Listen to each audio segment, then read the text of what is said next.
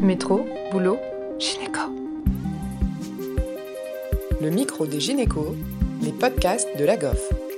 Bonjour à toutes et à tous, merci de nous rejoindre sur les ondes du micro des gynécos. Aujourd'hui, Léa reçoit à nouveau le professeur Garabédian, gynécologue obstétricien au CHU de Lille, pour nous parler de l'intérêt et des différentes indications de l'échographie en salle de naissance au cours du travail. Bonjour professeur Garabédian, merci de revenir sur, notre, sur les ondes du micro des gynécos pour cette fois-ci nous parler euh, de l'échographie et de sa place en salle de naissance. Euh, tout d'abord, pourquoi utiliser l'échographie en salle de naissance?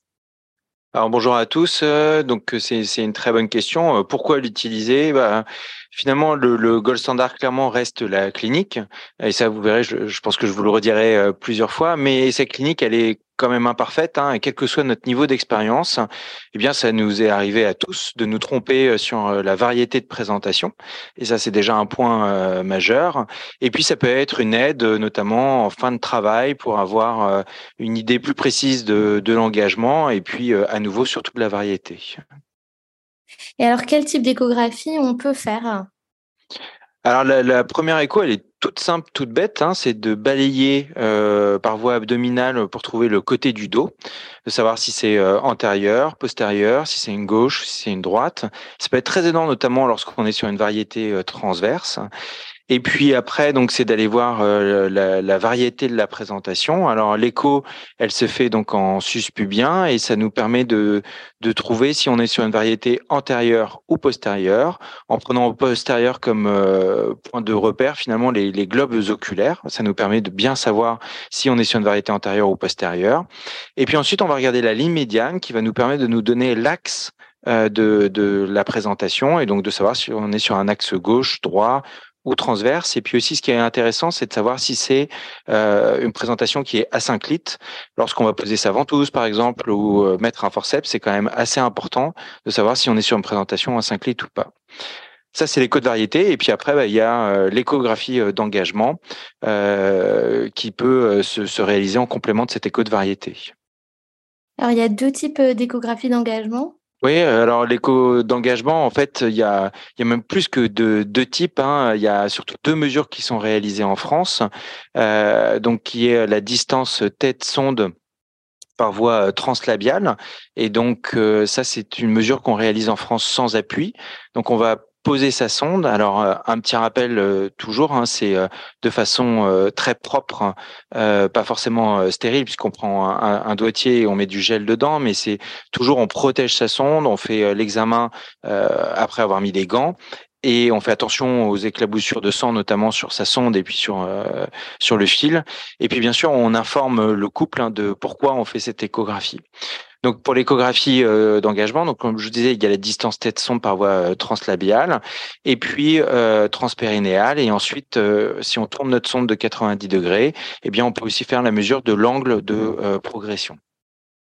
Et alors, quels sont les repères qui, quelles sont les mesures qui nous aident à voir l'engagement et puis le degré d'engagement? Alors, il y a des recos internationales de l'ISUOG euh, pour l'engagement en faisant l'angle, la mesure, elle est autour de 116 degrés. Et puis pour la distance tête-sonde, il faut savoir que les anglo-saxons et les scandinaves euh, le font avec pression euh, sur les tissus mous, alors qu'en France, on le fait plutôt sans pression sur les tissus mous. Alors, les, pour les rocolisiuog, c'est avec pression jusqu'à ce que la femme ressente un certain inconfort.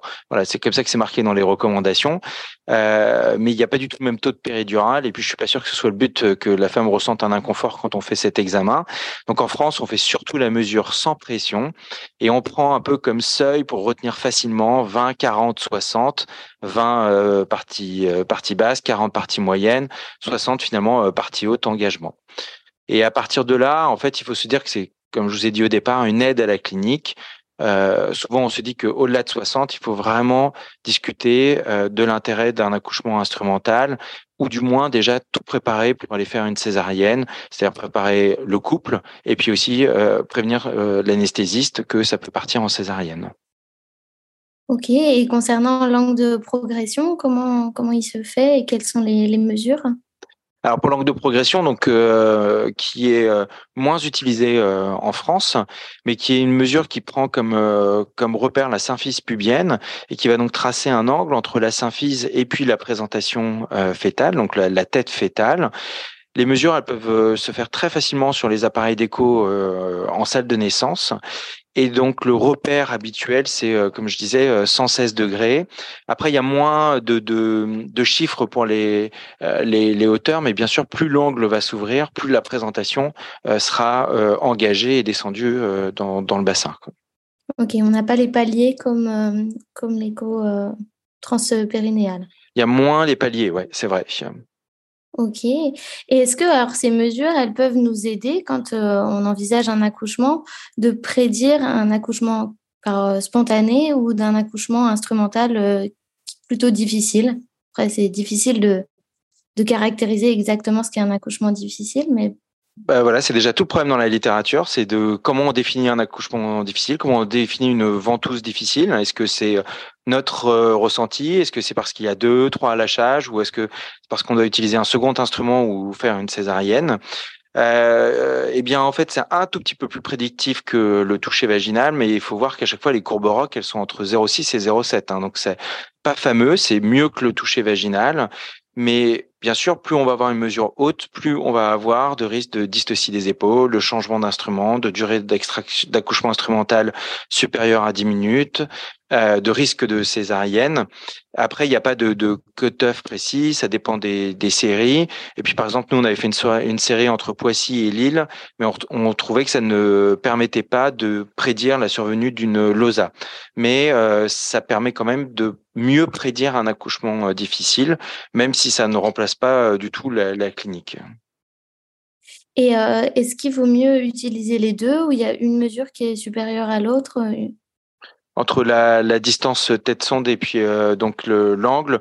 En fait, il n'y a jamais d'étude qui a vraiment comparé les deux. Il faut savoir qu'il y a qu'un seul essai randomisé dans la littérature qui évalue l'intérêt de l'échographie euh, en salle de naissance en randomisant. Donc en fait, il n'y a, a, pas de, c'est plus des, des histoires d'école. Et puis plein de fois, vous allez vous retrouver dans des salles de naissance où on va vous dire euh, sortez-moi cet appareil. Euh, il n'y a que la clinique euh, qui compte.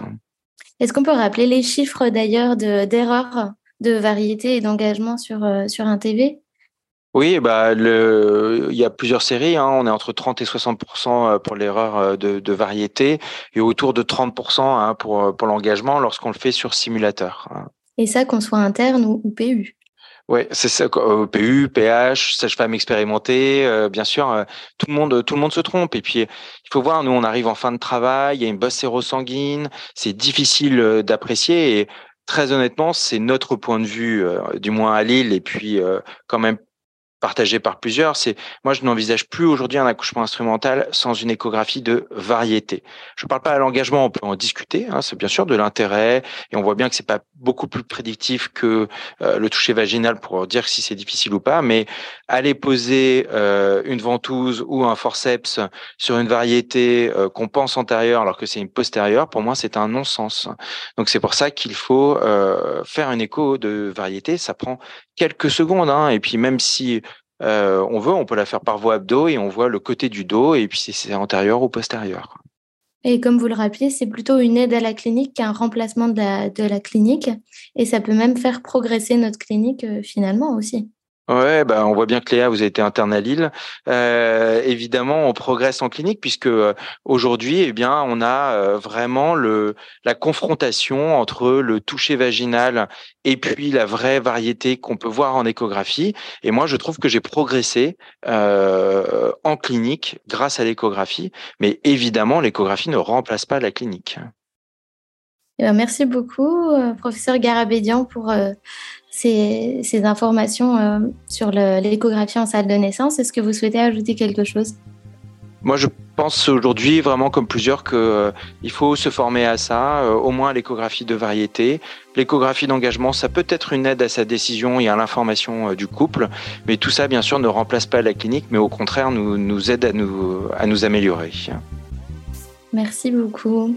Merci à vous. Merci à tous de nous avoir écoutés aujourd'hui. Rendez-vous la semaine prochaine pour un nouvel épisode. Vous retrouverez toutes les ressources et références de ce podcast dans la description et surtout, N'hésitez pas à vous abonner à la chaîne, à lui accorder 5 étoiles, voire même à en parler autour de vous. Métro, boulot, gynéco.